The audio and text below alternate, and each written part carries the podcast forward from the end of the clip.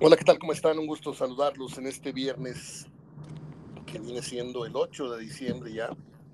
Yo soy Mario Ortega hablando de fútbol y siempre acompañado de mi querido amigo y gran periodista Gerardo Gutiérrez Villanueva, con quien vamos a hablar de las vueltas, pero sobre todo de lo visto anoche. Gerardo, me anticipo a tu comentario diciendo que Tigres ha ofrecido no solamente en la cancha de Pumas, que yo tenía creo que toda la vida de no verle una actuación así, salvo aquella final de regreso en la que ganan su primer título, ahí estuvimos en esa cancha esa noche, pero yo tenía muchos, muchos años de no ver a Tigres, repito, en cancha de Pumas y en cualquier otra cancha, verlos jugar con ese tren de partido, con esa intensidad, con esa eh, cantidad y generación de llegadas, y creo que Pumas se fue bastante, bastante eh, contento, comillas, con un marcador tan barato. Creo que bien pudo haber sido, digo, Pumas también tuvo lo suyo, pero Tigres debió haber marcado de perdido dos, dos goles mínimo,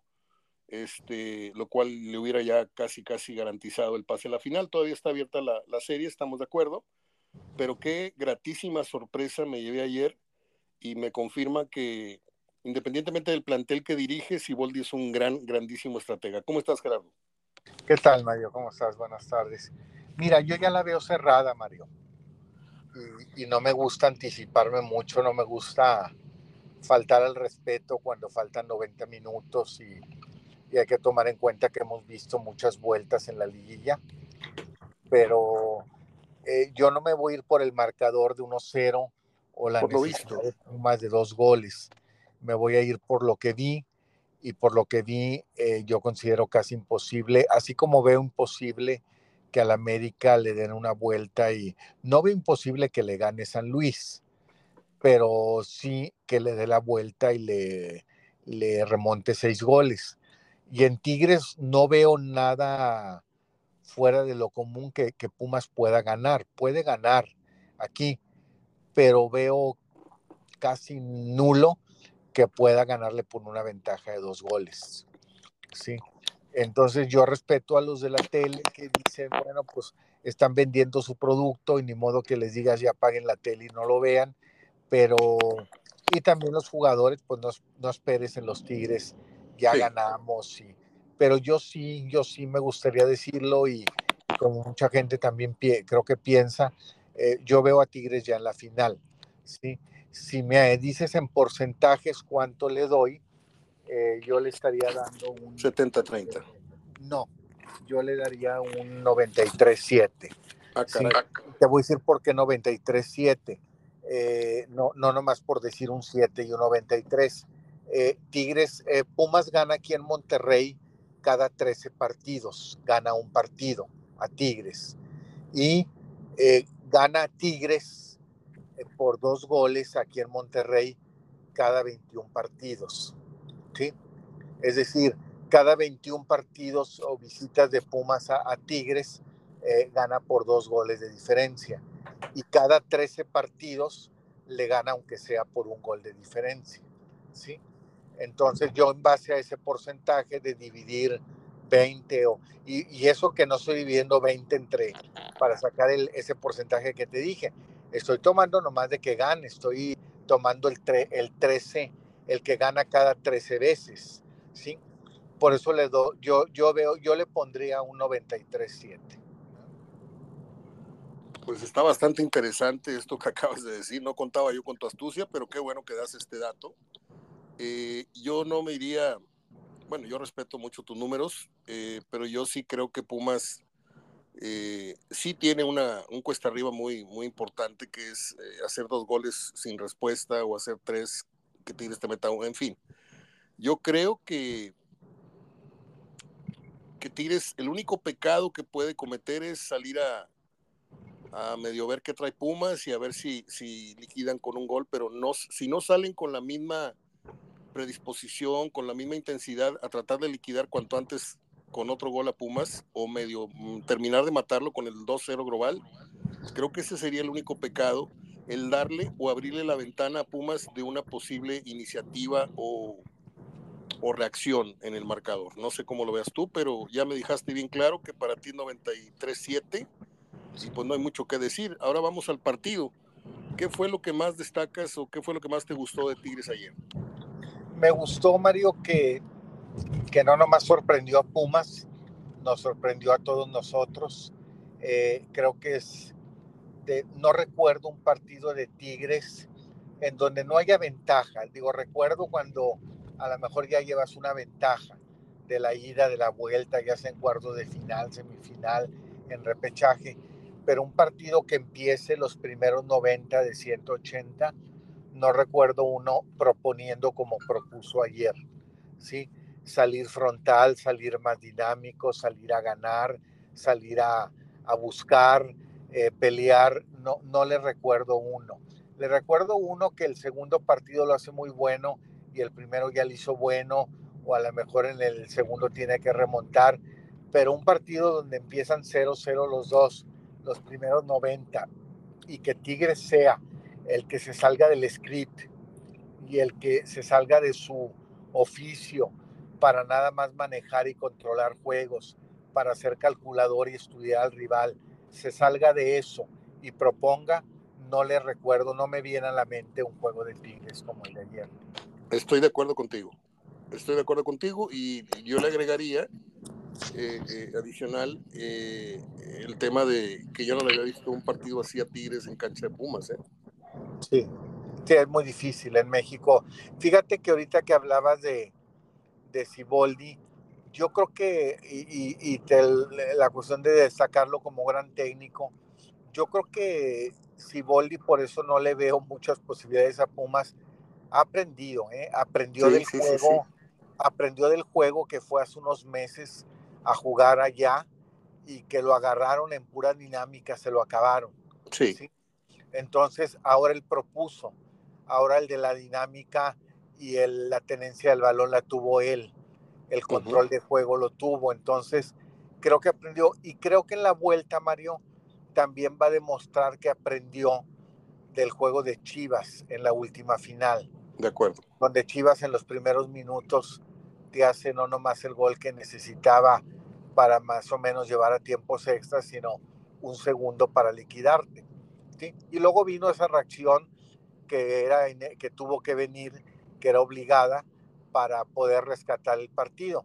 Pero ayer un partido que empieza 0-0 y jugarlo así, yo creo también, Mario, que cuando Tigres mete ese gol, un oportunismo de Angulo en el, en el disparo desde lejos, yo creo que no pasa por la desventaja numérica de Pumas. No, no, no, yo no. creo que es el, el premio a un esfuerzo que no se te dio en el primer tiempo gracias a Julio González. Y Julio, y, Gerardo, y es un machetazo a caballo de espadas, porque si algo tiene Mohamed, es que él tiene, eh, saca mucha ventaja de la táctica fija.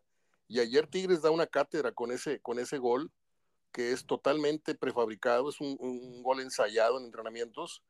Y independientemente de que Julio González este, haya cometido mal o que le haya pegado con el antebrazo, eh, fue una jugada de gol y fue un disparo muy potente. Y yo le daría la mitad del mérito al disparo y, y otro, otro tanto de error a, a, a la anotación. Pero Fíjate que mí... fue un gol. Sí. Dime, dime. No, fue un gol idéntico, Mario, fue una copia, nomás que con otro autor. El de y aquel gol eh, donde le toca Guiñac. Carioca a Guiñac, ¿verdad? Sí, sí, sí, sí. Si lo recuerdas. Sí. Igual lateral viniendo de un tiro de esquina cobrado en corto.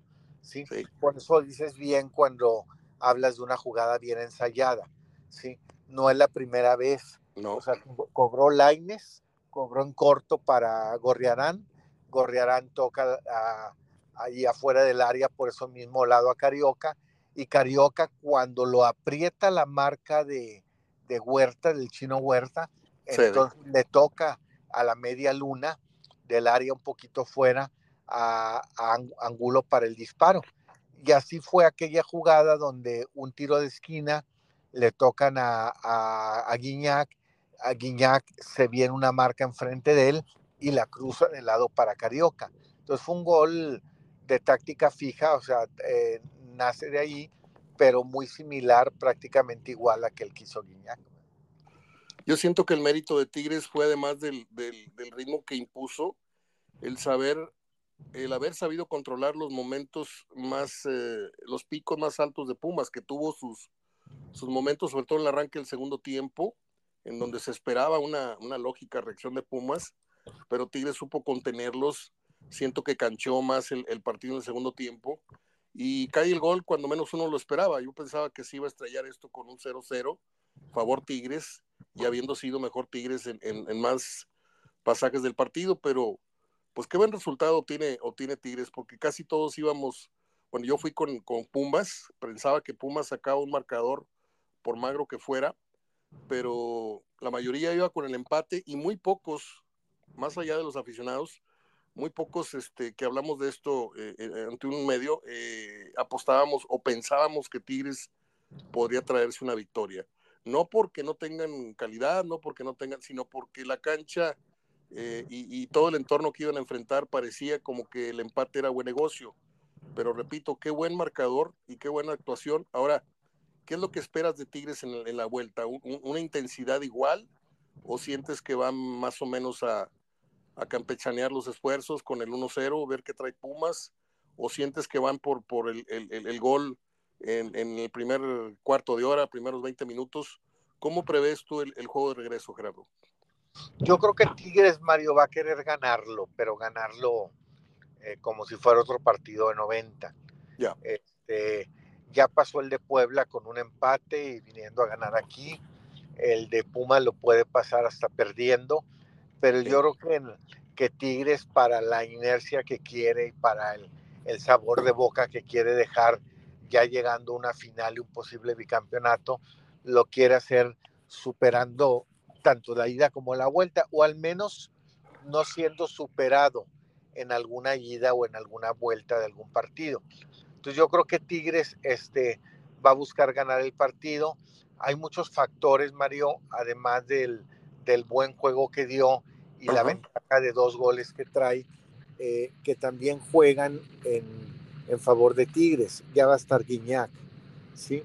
Va a estar Guiñac, que es en cualquier momento te resuelve. Que tiene, como, que, que tiene como, como cliente a Pumas, por cierto. Sí, y desde ahorita te puedo decir que está muy cómodo ahí para que caiga el gol 200 de, de Guiñac. Yo creo que sí lo va a conseguir. Eh, la otra es que Pumas necesita eh, ganar, primero ganar aquí después de 13 visitas que no gana y luego ganar por un marcador que necesita, que tiene 20 visitas que no lo consigue. Y que para eso tiene que pasar encima de un rival que jamás ha perdido con Ciboldi en el universitario. Siboldi va a dirigir su partido 18 en el Uni y no tiene ninguna derrota, ¿sí? Entonces, este, no es fácil, la tarea que tiene Pumas no es fácil, por eso yo creo que, que Tigres tiene eh, más de pie y medio dentro y ese medio que no le consideras, pues no nomás, es nomás protegerte con, un, con un porcentaje que siempre tiene uno que, que hacerlo por respeto al, al rival. no por respeto al partido, a mí no me interesa porque yo no gano nada de taquilla ni gano nada como para estar vendiendo que todavía está la serie abierta. ¿sí? Eh, siendo realistas, yo lo veo ya liquidado. ¿sí? Porque ahorita te encuentras gente hasta que tiene la serie de América abierta, porque pues van a narrar y porque tienen allí una...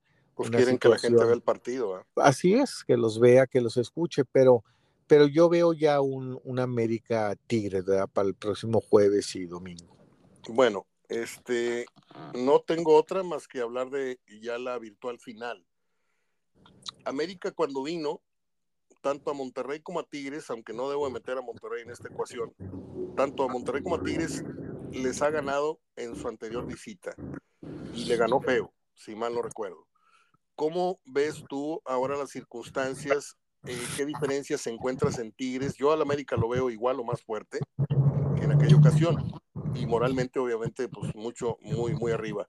Pero, ¿cómo le hará Tigres para no verse eh, sacudido, sorprendido, vencido en su casa en el partido de ida? Porque así como jugó Puma, así como jugó Tigres anoche en Pumas, así espero yo al América en su primer visita a Tigres. No sé si tú consideres que América viene pues con sus precauciones y todo lo demás, pero yo siento que sin César Luis, obviamente, eh, América no le va a permitir a Tigres imponer el fútbol que ayer le, le, plantó a, Pumas. Y esta pregunta tiene dos partes. ¿Cómo sientes tú que tiene que ir Tigres al Azteca luego del primer partido de la, de la ida? Aunque me estoy adelantando demasiado, porque este es tema de la próxima semana, hablar de la final. Pero si ya está virtualmente, como dices tú, 93-7 y el otro trae cinco goles de ventaja, pues ya no queda otra más que suponer que ya tenemos una final casi, casi cocinada. ¿Cómo, cómo prevés tú a, una, a unos días de que inicie la gran final? ¿Cómo prevés tú a Tigres en el entendido de que le va a ganar a Pumas? Mira, eh, empezando, Mario, que, que América la última vez que vino empató aquí con Tigres, un ah, día muy lluvioso en la última jornada, que hubo bastante lluvia, pero muy fuerte. Me confundí, este perdóname, pensé que le había ganado igual que a Monterrey, perdóname. No, empató 0-0, eh, pero generó, generaron los dos, sobre, el América fue muy peligroso, eh, pero Tigres también creo que fue un partido muy parejo este, pero también pasado por el factor lluvia. Yo no sé cómo vaya a ver, todavía no se prevé o no se ve en el tiempo el siguiente jueves, parece que nomás se ve en cuanto a frío, pero no todavía en cuanto a agua. Eh, eso va a ayudar mucho a ver un partido diferente, el que sea un partido radicalmente diferente. Muy, muy diferente.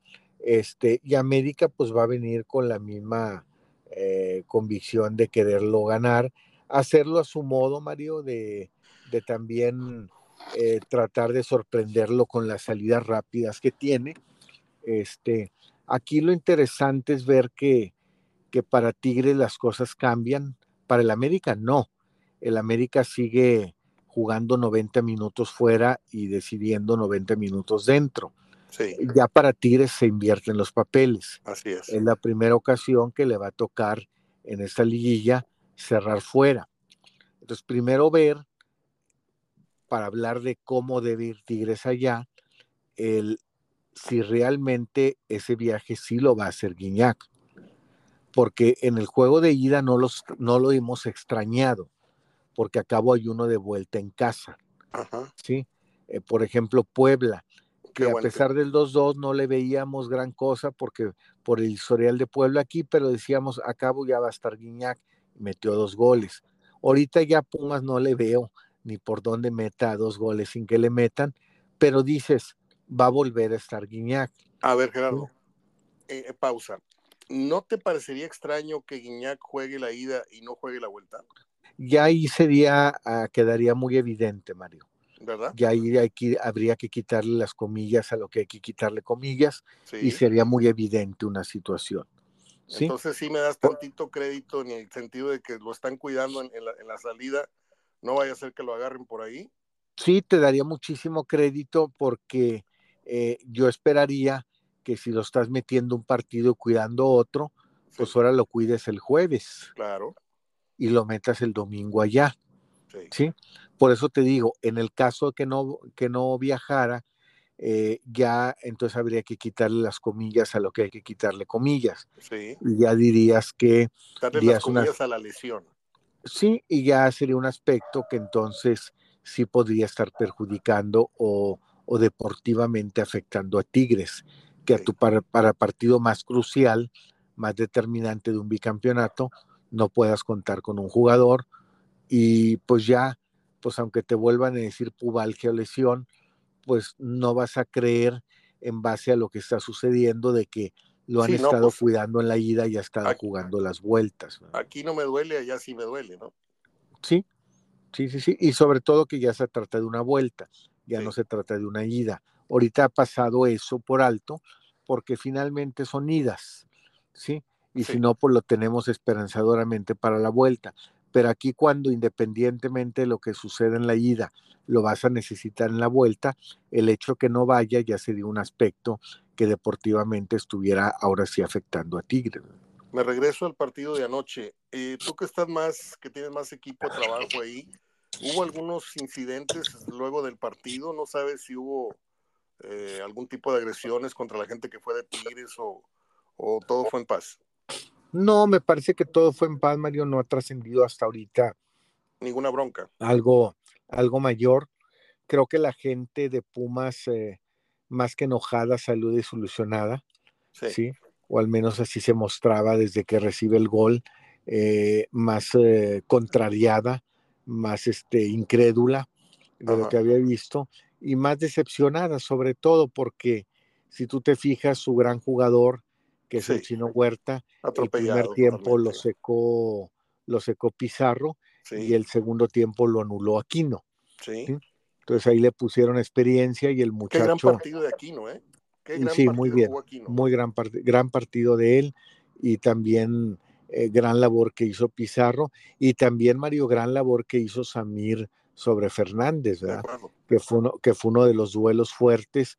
Eh, ah, fíjate que el otro duelo muy similar al de Samir Fernández fue el de, el de Natael Silva con este Ibáñez. Sí, qué gran Nomás que Ibáñez sí, le, Ibáñez sí le logró rematar tres veces. Qué, pinturita nos regaló Ibáñez eh, con ese remate de media tijera eh, acostado al palo. Yo, yo le tomé una captura de pantalla porque se me hizo una, una, un regalo del partido. O sea, no, no todos los días se ve un remate así y, son dos partidos consecutivos. Lo que pasa es que ahora no la metió, pero eh, se ve que Ibáñez, me gustó mucho una declaración, no sé si sea nueva, pero ayer vi la televisión, no sé si estaba viendo algo, un reportaje pasado, y escuché a Ibáñez como como un jugador sumamente maduro, dijo, sí, claro que me da bronca no jugar, pero yo tengo que dar el ejemplo a los chavos y tengo que entrenar y tengo que mostrar la mejor actitud, porque a pesar de que yo estoy acostumbrado a jugar y ser goleador, me encantó lo que dijo,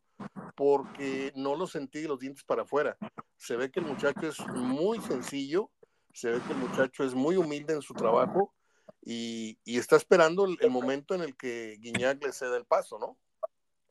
Sí, y sobre todo, Mario, que para hacer ese tipo de jugadas, eh, tanto en el primero como en el segundo juego, te habla de que se tiene confianza. Sí. Porque un jugador que tiene pocos minutos, que es relevo, o que por accidente de la, la oportunidad de titular, eh, no se avienta ese tipo de, de lo que le llaman segundas jugadas para buscar el gol. Es decir, ya deja segundo término lo, vistoso sí. y se va a lo efectivo y aquí está haciendo o tratando de hacer con lo vistoso, o sea, como demostrando, esta es mi calidad, esto es lo que yo puedo. De acuerdo. Y sí lo puedo hacer. Entonces, habla, le da mucha seguridad también al equipo. Y sin miedo porque la, ¿eh? sí, si te fijas ahora, creo que la ausencia de él ya le empieza a quitar a todo el equipo el temor o el peso de que tiene que estar guiñando. Así es. Para y creo que eso es lo que busca Tigres. Olvidé hacerte este apunte. Me gustó mucho todo lo que dije, la intensidad, la propuesta, pero también la movilidad que le da este Nico Ibáñez a la delantera. Porque yo siento a Guiñac, pues muy, muy goleador, muy lo que quieras, muy histórico, pero es un jugador más lento, es un jugador que por momentos camina en la cancha porque pues tiene que administrar el aire que le queda y, Nico Ibáñez es un, es un cadillo, anda por todos lados, se va a la banda, recibe, abre, abre espacios. O sea, me gustó mucho la dinámica en ofensiva que mostró Tigres ayer. Ahora, te quiero preguntar del arbitraje. No sé si viste el análisis ayer de Ramorrizo en, en Picante, porque a mí, de primera, y viendo la repetición, me parece un flagrante penal sobre Córdoba, toda vez que a Samir lo amonestan por lo mismo, por meterle el brazo en, el cuello al, jugador. Bueno, pues en la otra jugada se ve un empujón clarísimo y no sé si para ti merecía el penal. Eh, aparte, el gato Ortiz no vio de primera la roja, que era evidente, tuvo que ir al bar, como bien lo decías, es un árbitro muy tarjetero y lo esto y lo otro, pero pues a tres metros de la jugada no ves un hachazo por la, eh, por, la parte del, talón de Aquiles, eh, son peligrosísimas esas, esas entradas, esas lesiones. Y, y, de paso te pregunto, ¿cuál fue tu calificación para el gato Ortiz? Mira, yo le doy calificación de, de 8.5. Ah, caray. Eh, porque, bueno, te lo voy a decir. afortunadamente, Mario, no tengo yo prejuicios y complejos de, de, ser una persona que me hayan retirado. Sí. un resentido, no, no soy resentido con nadie. este, le doy un 8.5 por esto, Mario. Yo te hice un comentario y a ver si lo recuerdas ayer mucho va a tener que ver la gestión de juego, sí. el manejo de juego, ¿sí? Que una cosa es lo reglamentario Ahorita te voy a decir por qué no marcó penal en la de Córdoba. Una cosa es lo reglamentario y otra cosa es el criterio. Sí. Y se está buscando ahorita mucho en el manejo con Archundia de que traten de manejar lo más posible el criterio. Si tú te fijas, se han dado muchas jugadas en estos últimos partidos desde la liguilla, donde tratan de manejar mucho la ley de la ventaja. Y si no prospera, regresan el balón a donde, a donde tenían que marcar. No siempre lo hacen, ahorita sí lo están haciendo mucho, a pesar de que sea un golpe, un golpe fuerte, pero si prosperó la ventaja, prospera la ventaja. En el caso de, de del juego, si tú fijas, si tú te fijas, fue un juego de roce, fue un juego ríspido, Bastante. fue un juego nervioso, este, fue un juego de, de sobresaltos porque hubo muchas marcas personales, hubo muchos uh, eh, jugadores que seguían a, a uno mismo sí. y, y, que podía desatar en, en, en, pleitos, en batalla campal, como sí se presentó. Uh -huh. Si tú te fijas, el, al que, el que le comete la falta a, a este Córdoba, ya antes habían tenido ellos un altercado acá por la banda. De acuerdo. Eh, por la banda, si ves la, si estás puso? viendo el partido de televisión hacia tu izquierda, sí. eh, lejano a la banca, eh, entre el tiro de esquina y la primera banca, ya había visto un altercado de empujones entre ellos dos. Claro. ¿sí? El árbitro los estuvo siguiendo. En la jugada previa a ese famoso penal que pudo haber sido, ¿sí? Eh, le da un empujón o rosa Córdoba al jugador. Y en eso que se le va, el jugador pues tiene una acción que parece falta o que al menos se ve como para marcar penal. ¿sí? Pero el árbitro en ese momento, Mario, está manejando la gestión de juego. ¿sí?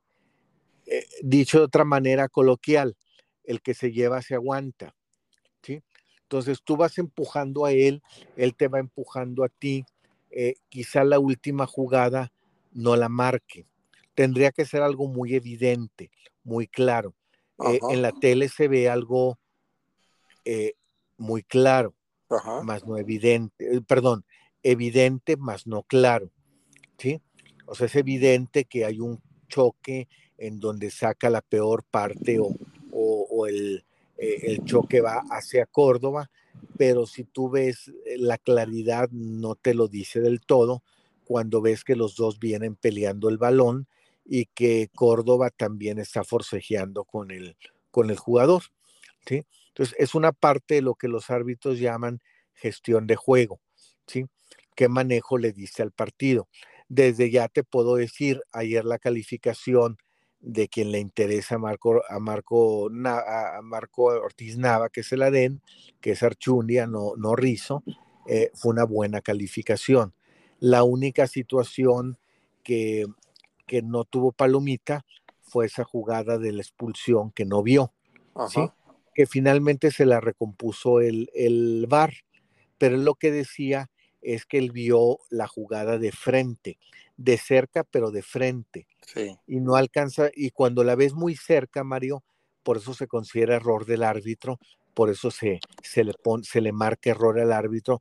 No es, no es error porque como quiera te la compuso el VAR, no. Sí es error y él lo reconoce porque estabas muy cerca de la jugada y, no, y uno dice, está muy cerca porque no la vio. Al contrario, estar muy cerca te perjudica verla porque como cuando ves a los monos enfrente a dos metros, no alcanzas a ver toda la panorámica y no ves el pie. ¿sí? Ves los cuerpos de los jugadores y los rostros. Sí. Pero si lo vieras de un poquito más lejos, alcanzas a ver todo el cuadro, los dos jugadores desde la cabeza hasta, la, hasta las plantas de los pies, y ahí te hubieras dado cuenta. Entonces, él ve el contacto y la falta y la marca como amarilla cuando ya le hablan y la ve, y ahora sí ve la perspectiva de los pies, ve que el, el golpe es eh, arriba del tobillo, ¿sí? ¿Y, y a la hora de la, falta, qué está viendo el árbitro? ¿Los hombros, la cabeza, los brazos? ¿O no, sí, no, de la no debería, distancia. ¿O no debería que, ver el balón? De la distancia que está, eh, lógico que aunque quieras ver los pies, no los puedes ver.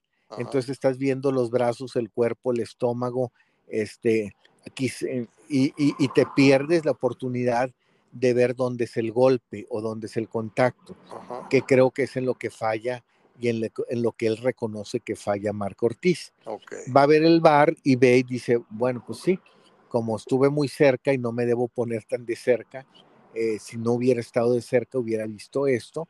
O sea que hay una distancia media, si estás muy lejos no la ves y si estás muy cerca no la percibes. Así es, tienes, que estar, tienes que estar a una distancia que puedas ver todo el cuerpo, todo completo, la, la imagen completa. Y todavía seguimos manejando nosotros el que no es que está muy lejos, no es que se hubiera estado más cerca, no. No hay distancia cerca o lejos, es la distancia que tú puedas ver en, en, la pantalla, en tu pantalla de los ojos, desde las plantas de los pies hasta el último cabello de la cabeza, ¿sí? Para poder marcar si el golpe fue abajo, si el golpe fue arriba. Yo pensaría, Gerardo, respetando lo que estás diciendo y todo lo que sabes del criterio y del manejo de los partidos, yo pensaría que cuando un árbitro está a tres metros, este,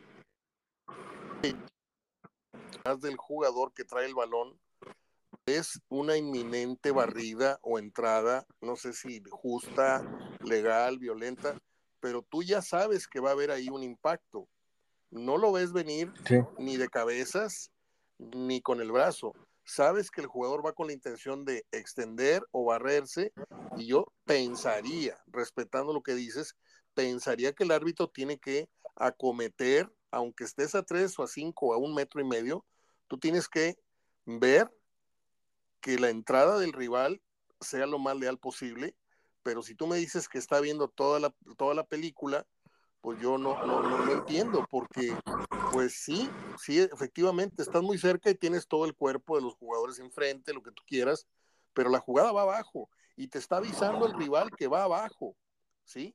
Porque si tú ves la repetición, se ve donde lo va correteando y pues no se ve que le vaya a meter el brazo en, la garganta, se ve que le va a meter el pie abajo para quitarle el balón.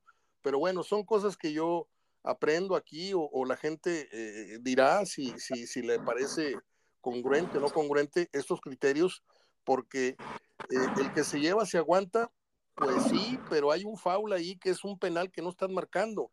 Pero si tú estás compensando por el manejo del partido, pues entonces el reglamento ya está pasando a segundo término a criterio del árbitro en turno. Eso es lo que yo no, Así es. no me está quedando muy... Digo, yo lo entiendo porque me lo estás diciendo y porque es fuente fidedigna tuya y mía, en tu caso, pero pues qué bueno que lo decimos para que entendamos por qué el arbitraje a veces es como es, ¿no? Sí, no, es el criterio, digo, en todos los arbitrajes siempre dejan algo para el criterio. Sí. Y tan así la actuación, Mario, que, que se gana la repetición para la final, ¿sí? Este, tú, no, porque, no porque haya sido bueno su arbitraje, se ganó la repetición. A un bueno no se lo hubiera ganado si no hubiera sido un partido tan ríspido, tan peleado. Eh, yo te dije que iban a ser, eran de cinco a seis tarjetas con él, ¿verdad? Sí. fueron seis más la roja. Así es. Sí. Entonces, como se puso el partido así, tuvieron que echar mano de Guerrero.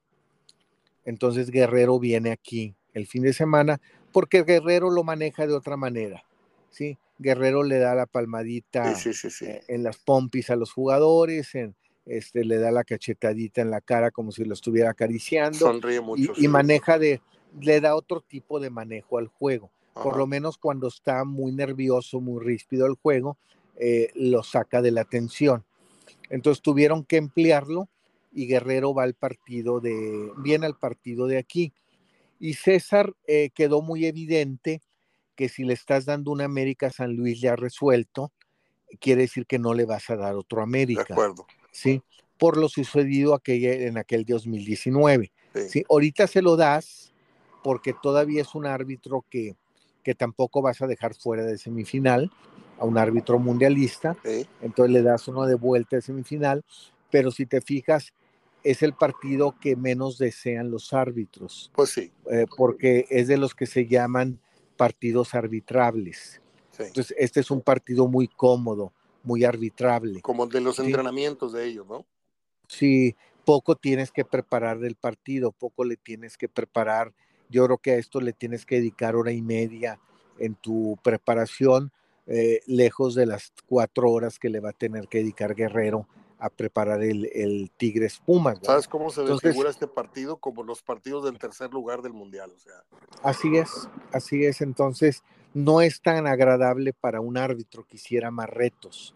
Es como el portero que dices, no quieren que le tiren, no, el portero sí quiere que le tiren. Claro. ¿sí? Y aquí el árbitro quiere tener más juzgadas eh, que preparar, que, que ver eh, para utilizar el criterio, pero aquí no, aquí son partidos arbitrables que, como dicen ellos mismos, son de los partidos que puedes poner el piloto automático, el silbato automático y, solo silba, ¿sí? Entonces, ya con eso, eh, César es obvio, aquí termina su participación. Guerrero creo que era la carta que iban a guardar. Eh, finalmente vieron que no la pueden guardar porque ellos ven la serie todavía abierta y muy ríspida y todo. O, dicho de otra manera, no le han quitado la etiqueta de partido de alto riesgo, ¿sí?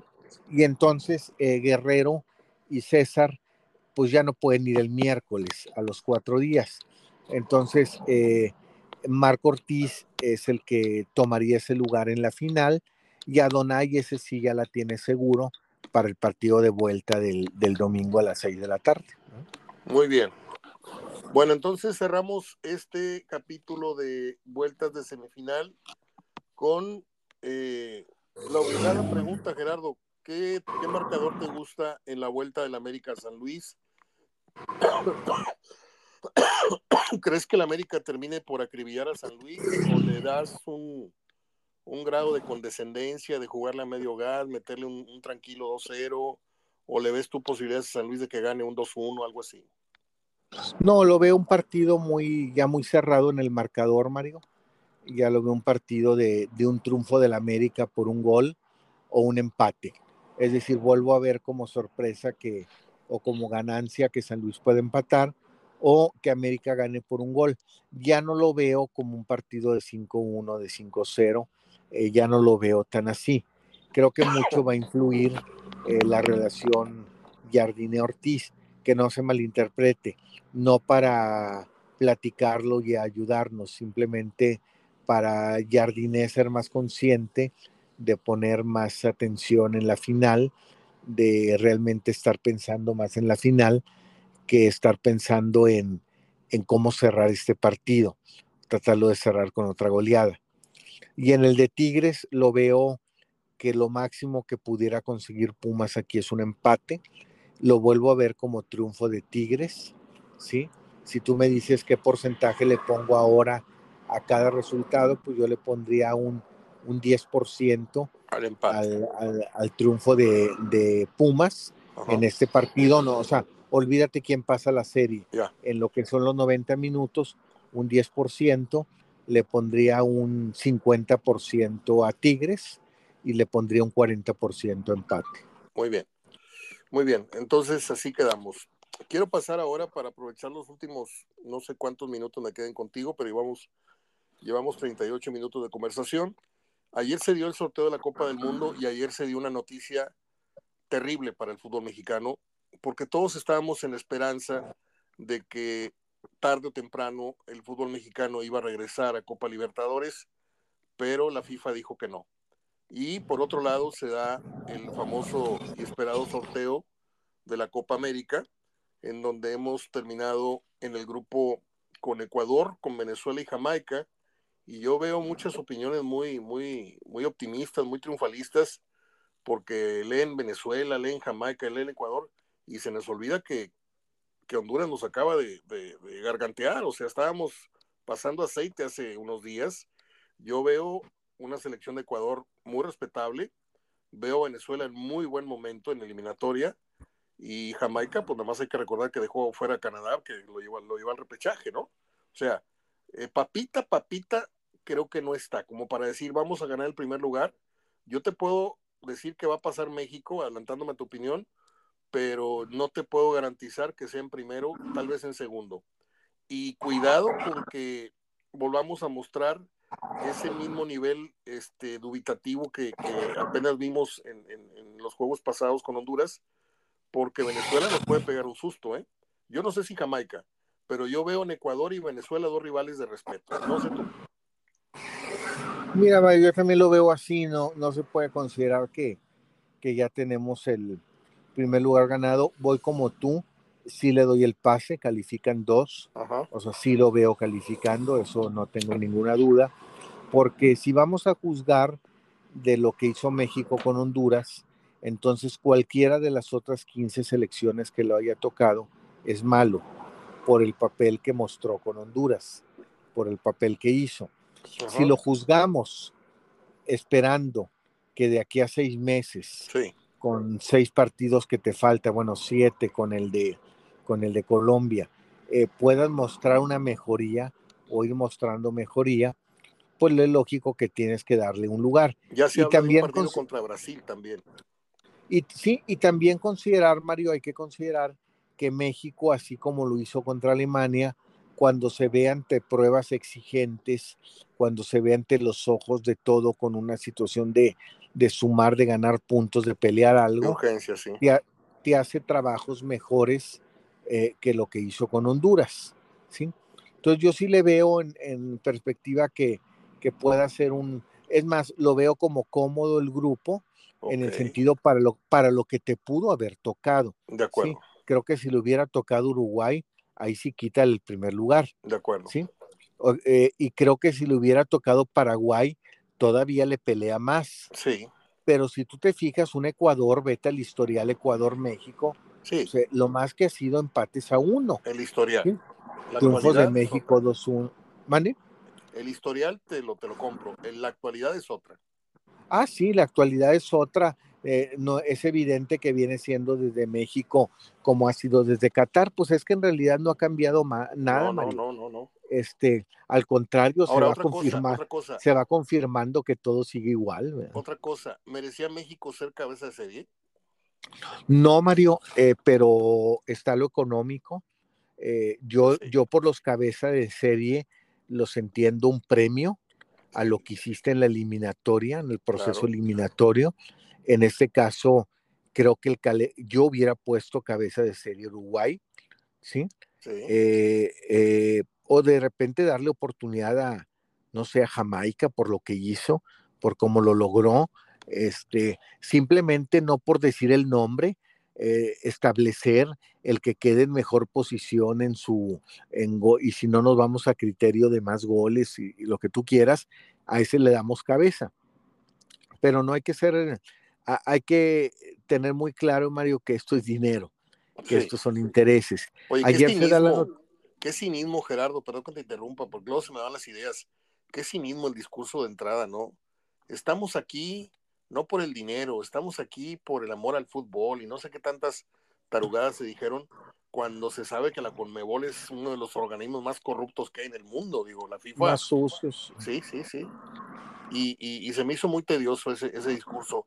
Y otra que te quería decir, con mucho respeto, porque pues yo alguna vez le, rendí cuentas desde aquí a, al señor José Ramón Fernández, fue que, le arde, todo lo que le pase a Pumas y a Chivas le arde.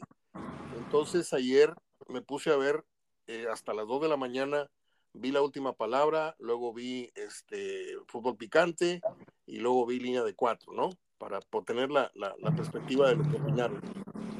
No va diciendo José Ramón, así brevemente dijo, Tigres vino por el empate y se encontró con un gol. O sea, en ningún momento dijo que Tigres jugó muy bien. O sea, Tigres vino por el 0-0, vino por el empate y se encontró por ahí con un gol y se va con la victoria. Me parece un análisis bastante tendencioso, bastante barato para lo que vimos anoche, ¿no? Pero así, lo vas a, así lo vas a encontrar, Mario, donde le cambies como la hora nacional, vas a escuchar lo mismo. Yo escuché de Peláez decir, arranca el segundo tiempo, ojalá veamos algo mejor. Ah, Hemos visto un partido muy ríspido, nos quedó a deber. Ojalá que el segundo tiempo mejore. ¿Eso dijo? Eso dijo, textual. yo, yo, se la compro, yo se la compro, Mario, eh, Mario se la compro, eh, se la aplaudo, si está juzgándolo desde el lado de Pumas. Sí. Y quiere que gane Pumas. Claro. Si lo está juzgando del lado del partido, pues estaba viendo otra cosa. Sí. O no quiso ver lo que jugó Tigres. Sí. Sí. Pero él dijo, arranca el segundo tiempo. Hay una cuando le pasa el micrófono a Vaca, dijo, ojalá veamos un segundo tiempo mejor. Porque ahí es donde, ahí es donde sí me sale, ahí es donde sí me brota lo localista, Gerardo, trátese Monterrey, trátese Tigres, sí me brota mucho lo localista cuando tratan hacia los equipos porque tienen el poder de un micrófono a nivel internacional, ¿no? Y, y denostan y, y minimizan y, y el, el, el, eterno debate de si es grande, no es grande. No, no es grande, pero ha crecido y, y vamos a esperar con el tiempo. Pues, ¿qué más tiempo quieres, hermano, si ya tienen una década trayendo a los mejores jugadores de los equipos regimontanos, mm, dominando por años, etcétera, este, eh, acercándose? No, es que no tienen la afición. Y todo, todo termina recargándose en que somos una afición, eh, hablando de Tigres y Rayados, este, regional, ¿sí? Cuando yo te dije el otro día que yo estuve en, en Playa del Carmen, el día que Tigres le ganó la final al América, y apagamos el televisor y nos salimos a cenar, ¿y cuál fue mi sorpresa? Que en la avenida principal de Playa del Carmen, un, no te digo 10 ni 15 carros, no, un festejo de interminable de coches con banderas de Tigres, y no creo que todos hayan sido regiomontanos de vacaciones allá, ¿eh? porque iban en coches. No todos van a rentarte un coche. O sea, yo me sorprendí porque dije, ah, caray, ¿de dónde salió tanta afición de Tigres en Playa del Carmen? ¿No? Y eso es algo que no han querido comprar. Tampoco te digo que nos acercamos a, a las multitudes de Chivas y a lo de, a lo de Pumas o a lo de América a nivel nacional están muy fuertes, pero no le han concedido un ápice de crecimiento en ningún sentido a los equipos de acá simplemente les dan un leve comentario, les dan la posibilidad. Eso sí, a Guiñac lo inflan de más. Es que es uno de los. Yo pongo a, a, a, Guiñac este, arriba de Cardoso. No, yo lo pongo al lado de Cardoso. Y no, yo. Y, a Caviño ni lo, ni lo mencionan, como si no hubiera existido. Yo siento el debate y, el análisis muy pobre. Y me da mucha pena porque podemos sonar muy fodofos, podemos sonar muy petulantes, Gerardo, pero a veces este, el análisis que hacemos acá es un poquito más serio que el que hacen en los medios en México, ¿eh? No, mira, así va a ser, Mario. Digo, no podemos hacer tampoco bilis. Así va a ser. Y bueno, lo que te decía ayer, que cada uno con sus complejos y sus prejuicios, ¿verdad? Y finalmente escucha uno lo que quiere escuchar. Ayer decía eh, Faitelson, dijo, este Tigres, este Tigres es un equipo de época de época como el Cruz Azul de los setentas, como el América de los ochentas, como el Guadalajara de los 60, 50, como el Toluca de los 2000, y le agrega Peláez. Y yo lo pondría ya, así dijo, yo lo pondría ya al nivel del Necaxa. Y tú dices, a ver, espérame, la época del Necaxa, Mario, duró cinco años, Mario. Sí. Fue del 97 al 2002. basta, con que te etiquete la prensa nacional con que fue el equipo de la década, pero sin, sin los merecimientos totales. Acá Tigres te lo está demostrando con títulos, con cosas internacionales, con esto. Y mira que estoy hablando a favor de Tigres para sorpresa de muchos. Sí, no, lleva, lleva 13 años, Mario, pero no lo puedes decir, ya lo pongo al nivel del Necaxa, que tuvo una época de, de oro en cinco años, Mario, no, no en trece. Aquí ya han durado trece y, tú, tú muy apenas ya no lo pones, ya no digo al nivel de Chivas de la época de dice, ya lo pondría a la par de la del Necaxa, dice Mira, Te voy a decir desde dónde viene mala cosa, ¿sí? Yo te lo dije el otro día, yo a Peláez y a Osvaldo Sánchez, con todo el respeto que merece la gente que me escucha de Chivas, es el chivandera, le mando un abrazo, yo sé que es amigo de él y todo, pero lo que es Osvaldo Sánchez y lo que es Peláez ya los tengo hasta acá. Y a Peláez le hicieron un daño tremendo a partir de que condujo un programa de opinión mal conducido y lo tildaron de maestro, porque a la hora que presentan eh, la crónica que va a haber en unos días, dicen vaca, no sé quién, no sé quién, y los maestros, y te ponen la foto de Peláez y de, y de, y de la Volpe, y hay mucha diferencia. Yo a Peláez no lo considero ningún maestro, ni del comentario, y no lo veo como uno de los mejores cuatro o cinco delanteros que ha tenido México en su historia. Entonces, creo que el muchacho, bueno, el señor Peláez, creo que se nos, se nos voló. Creo que lo perdimos a partir de ese programa que lo tildó de maestro y ahora sale con ínfulas de, de gran conocedor. No digo que no sepa de fútbol, jugó fútbol, fue un gran rematador, tuvo, tuvo títulos, tuvo éxito, pero creo que está abusando de ese, de ese cartel que le está dando el micrófono. Pero bueno, Gerardo, yo creo que hemos hablado eh, lo que queríamos tocar el día de hoy. Hay un tema aparte, Mario, yo pensé que eso te referías a, a, que después una noticia muy mala. Eh, pues ya la confirmación, así como hace fue dos días que no hay ascenso ni descenso en México, ayer fue la confirmación en Miami que no vuelve México a la Copa Libertadores por lo menos en los próximos tres, cuatro años. ¿Sí? Y nos vamos a lo mismo. Es como creerle al presidente de la Conmebol, al señor Domínguez, que dijo, aquí vinimos a Estados Unidos a la Copa América no por dinero, sí. venimos porque queremos abrirnos y a otras competencias. Suena tan hueco, Mario, como decir, no, mira, ahorita los calendarios no permiten a México volver a Copa Libertadores. Yo te voy a decir cuál es el motivo real, no el que yo creo, por el que México no vuelve a la Libertadores. Los Juegos de Estados Unidos, sí. Eh, acaba de firmar un contrato el año pasado Fox por cuatro años para volver a tener los derechos de Libertadores. ¿Sí? Cuando llega este señor Bomba Rodríguez a la federación, este, él quiere que México vuelva. Esa ya la habías advertido tú hace unos meses aquí. Ya te la había dicho hace tres meses. Claro. Y ayer se confirma. La, la, la Conmebol dijo no, me, me, sale muy caro deshacer un contrato. Sí, pagaría muchos millones. Entonces, el contrato estos cuatro años es de Fox. Y Televisa, que está representada en la federación pues por el señor Rodríguez, dijo, pues no porque pues tú sabes, este señor el año pasado acaba de salir de tu DN. ¿Sí? Él fue que creó tu DN. ¿Sí? Y dijo no, no, entonces no hay Copa América. Esa es la verdad. Digo, no hay, no hay libertadores, no, hay Libertadores por una situación de pesos y centavos. O sea que vamos a esperar a que se vence ese contrato con Fox y Televisa va a estar tocando la puerta para comprar los derechos en cuatro o cinco años más de la Libertadores. Es lo que vamos a tener que esperar, ¿no? Sí, perder otros tres, cuatro años.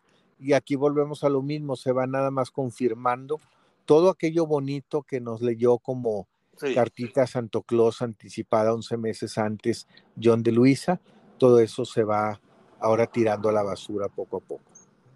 Y lo dijiste también. sí, lo comentamos. Sí, no, lo dijiste tú. O sea, tienes mucha razón en muchas cosas que has advertido este, y hay que recordarle a la gente que aquí estas, estos aspectos no estamos hablando a toro pasado. Tú has sido muy puntual, estás muy informado, tienes este, línea directa con personajes muy importantes y, eso pues no tengo cómo pagártelo, Gerardo, que, que nos compartes esa experiencia, esa expertise que tienes en esto y yo trato de, en el caso, cuando hago programas contigo, yo funjo más como un entrevistador que como una persona que opina, porque ante tu experiencia, pues mi opinión viene, viene quedando en segundo término. Lo digo con toda la humildad del mundo, para que sepas el, el, aprecio y el valor que yo tengo para, para tu persona y tu, y tu trabajo eh, eh, en los medios y, y, esto que me regalas, pues ahora sí que casi todos los días, ahora que estamos en liguilla, estás este, eh, colaborando aquí en el programa que, que la verdad le gusta mucho a la gente. Estamos, eh, como siempre digo, los viernes, estamos eh, entrados para el próximo lunes. Yo no espero sorpresas. Los porcentajes ahí están. Si tú me preguntas Tigres, Pumas, le doy un 20, 30% tal vez a Pumas de, de ganar el partido, pero no sé si darle vuelta. Yo lo único, lo único, y no con esto quiero dar dos, dos pronósticos. Yo voy con Tigres a la final. Ahí queda.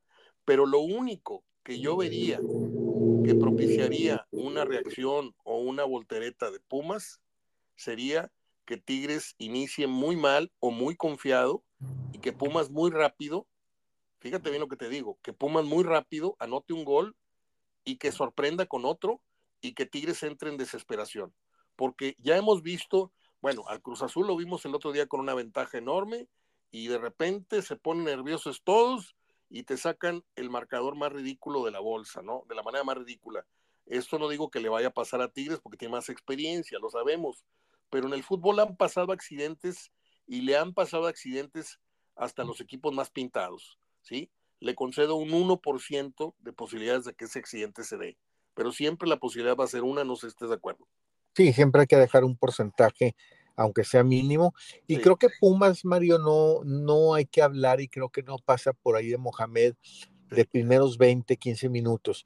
Yo creo que si, que si Pumas se va con un 1-0 al descanso, se va a poner muy bueno el segundo tiempo. De acuerdo. Porque ya él, ahora sí, ahí sí te concedo, ahí quedaría abierta la serie. De acuerdo. Sí, eh, con el 1-0 de Pumas, irse al descanso. El segundo Esos son los escenarios que más o menos preveo. La serie regresaría abierta. Yo creo que si Boldi ha considerado, creo que lo debe estar considerando ese escenario, que el peor escenario es irse al descanso con un 1-0 adverso, porque el segundo tiempo sería un partido de ida y vuelta donde el que anote gane y Pumas estaría cerca de anotar el segundo. Aún así te hablo como escenario, yo sigo manteniéndome en el 93-7, pero creo que Pumas eh, no tiene que precipitarse en decir, es que si los primeros 20 ya perdí, no. Yo creo que si te vas al descanso sin goles, sí, yo creo que ya perdiste. Si te vas al descanso eh, con un 1-0 arriba o con una, ventaja de un gol, creo que es el, mejor escenario que pueda tener. Me gustaría decir que espero a Tigres en la vuelta también como, como en la ida, pero yo veo difícil que repitan la casi perfección con la que jugaron. No sé por qué el marcador, no sé por qué la localía, no sé por qué el estadio, la afición, le va a dar un grado de confianza al equipo. Ojalá y no sea en exceso. Ojalá y veamos un partido como lo estamos visualizando y si se puede que sea emocionante, ¿no? Hablamos el lunes, querido Gerardo. Gracias, Mario, que estés muy bien. Te mando un abrazo, gracias. Gracias.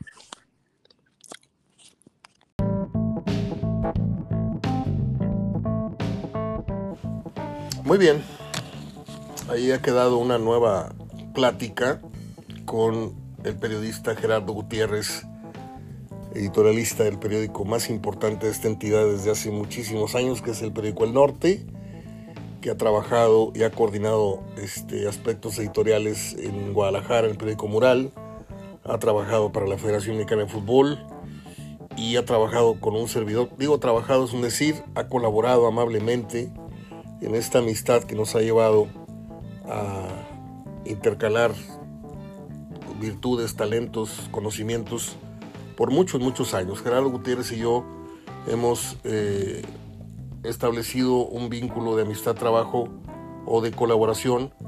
Eh, él conmigo, yo no, no, he podido colaborar con él en ningún sentido, eh, no lo necesita además, pero desde 1900, inicios de los 90, 91, 92, Gerardo y yo estamos tomados laboralmente y como amigos, estamos abrazados, tomados de la mano y ojalá y usted, eh, yo sé que sí, porque me lo dicen, me lo escriben, eh, ojalá y eh, valoren muchísimo esto, porque de este, de este tipo de, elementos no hay, no sobran en esta entidad, y no me, no me incluyo, yo hablo de Gerardo, para que no se, no se equivoquen. Voy con las efemérides, perdón por cacarequear tanto el huevo, pero a veces es necesario.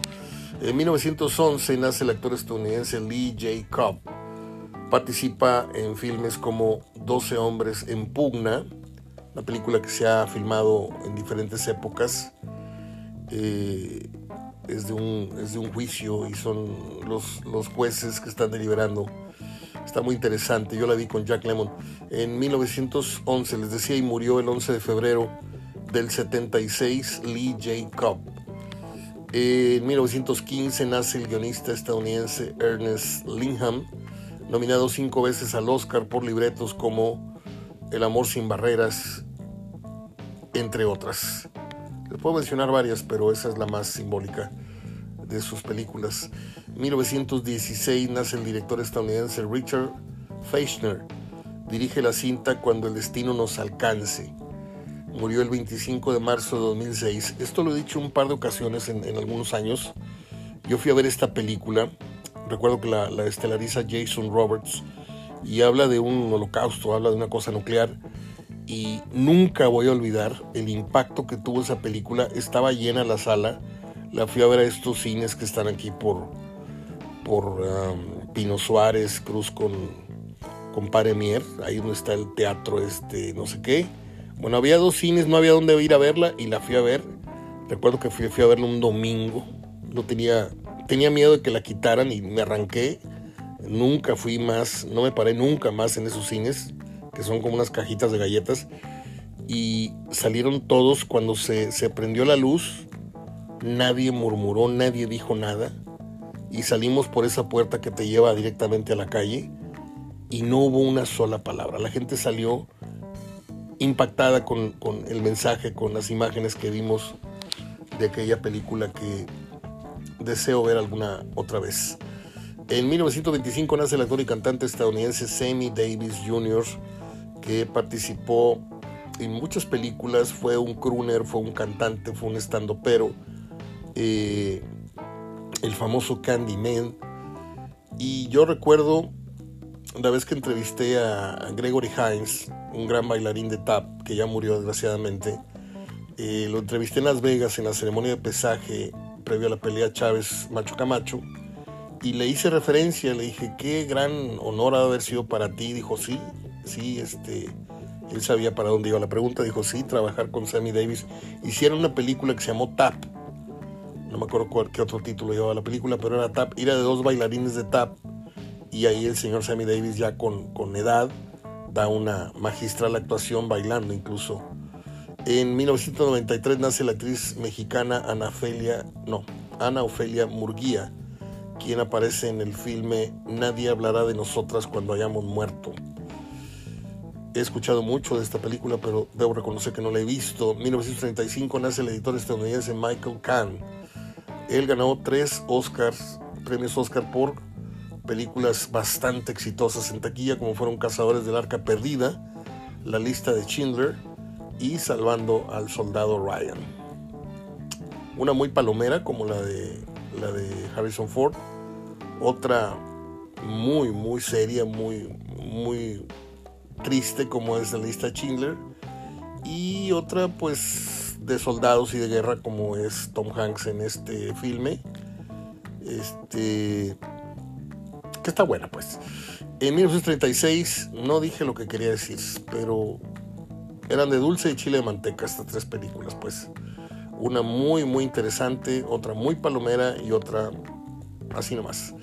En lo mejor de aquella película, me regresé otra vez, lo mejor de aquella película de Spielberg, Salvando al Soldado Ryan, es la escena primera de la, de, la matanza esta en Normandía. ¿Qué, qué escena tan más fuerte.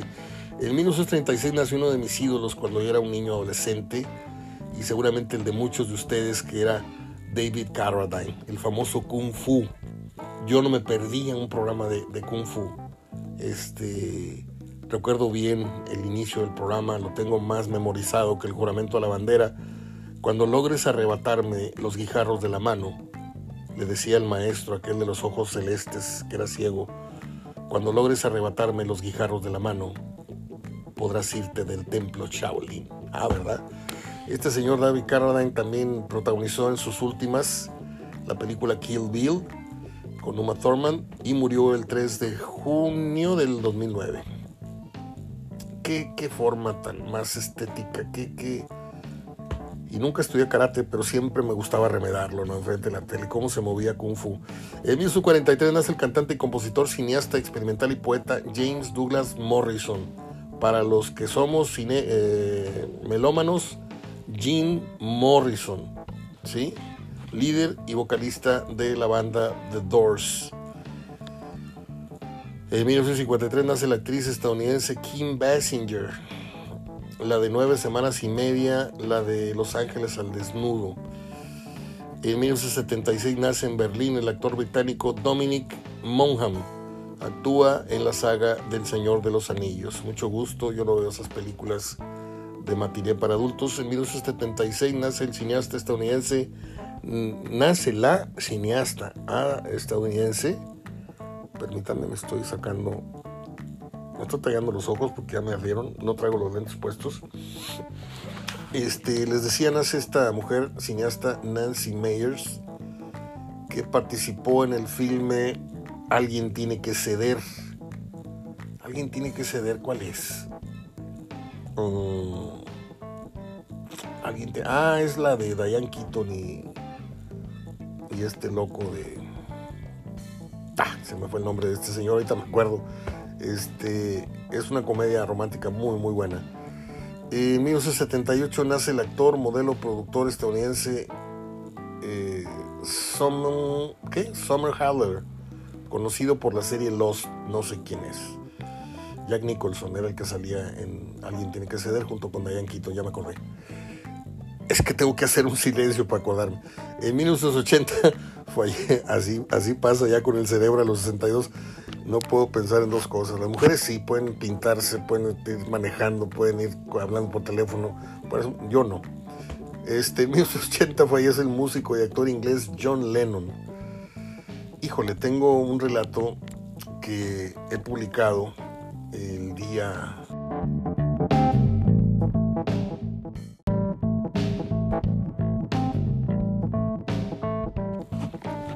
Oigan, una disculpa, se cortó el archivo justo cuando les contaba que hoy hace 43 años falleció John Lennon. Y tengo para ustedes un, un relato, un escrito que encontré por ahí que no creo que muchos hayan eh, leído ni escuchado de él y que habla precisamente cómo fueron los últimos momentos de John Lennon antes y justamente después de ser asesinado cobardemente. Ahí va, a ver si me sale como yo quiero. Al regresar de una sesión de grabación, Lennon desciende de su auto con varios cassettes en la mano y seguido por su esposa. Atraviesa despacio los dos metros que separan la acera del edificio donde vive. Ya bajo el arco de la entrada se escucha una voz que lo llama. Señor Lennon. Mientras comienza a girar para responder el saludo, recibe una lluvia de disparos que salen furiosos de la boca de un revólver calibre 38 y que penetran sin compasión por su espalda y hombros. Gravemente herido, se tambalea y exclama aturdido. Me han disparado, me han disparado.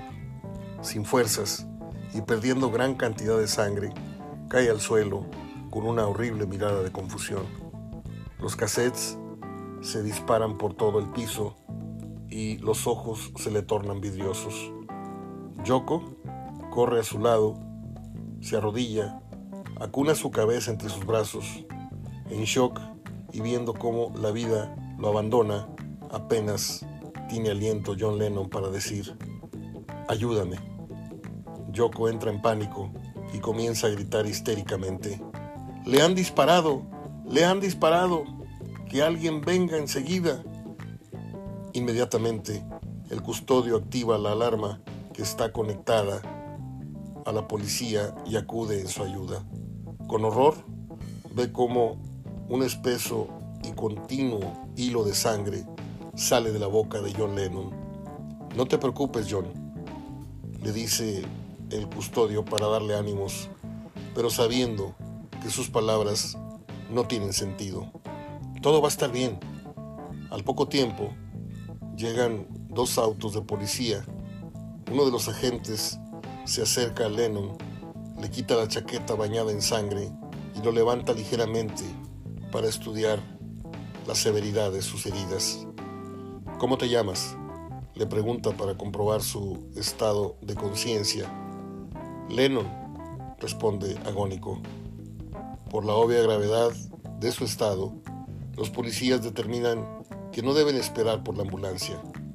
Con cuidado, lo llevan hasta uno de los autos y lo acuestan boca arriba en el asiento trasero. A las 11.07 de la noche lo declaran oficialmente muerto. No tenía forma de salvarse, le dice minutos después el director del hospital a Yoko Ono. Así fue como John Lennon dejó este mundo terrenal hace ya algunos años. Bueno, pues voy a terminar ya con las efemérides, que fueron bastantitas. En 1990 muere el actor, guionista y director de cine Martin Ritt. El señor realizó un peliculón llamado El Indomable, que para mí es una de las dos o tres mejores películas de Paul Newman. En 1964 nace la actriz Terry Hatcher. Participa en El Mañana Nunca Muere. Creo que es de, de James Bond. Y es todo.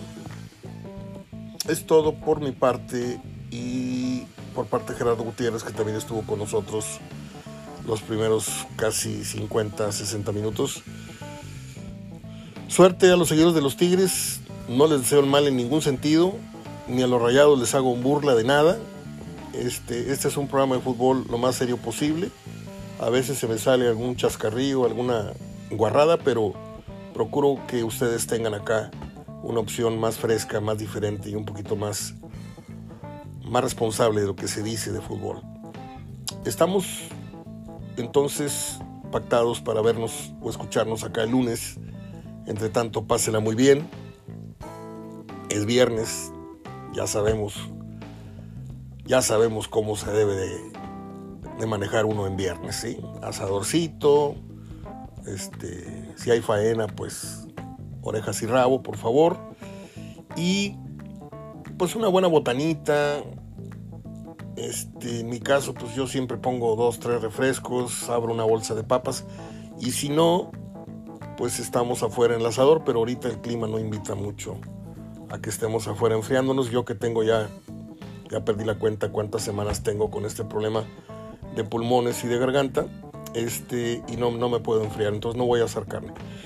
Un abrazo fuerte de gol, hasta donde quiera que me escuchen. Hasta entonces. Soy Mario Ortega hablando de fútbol.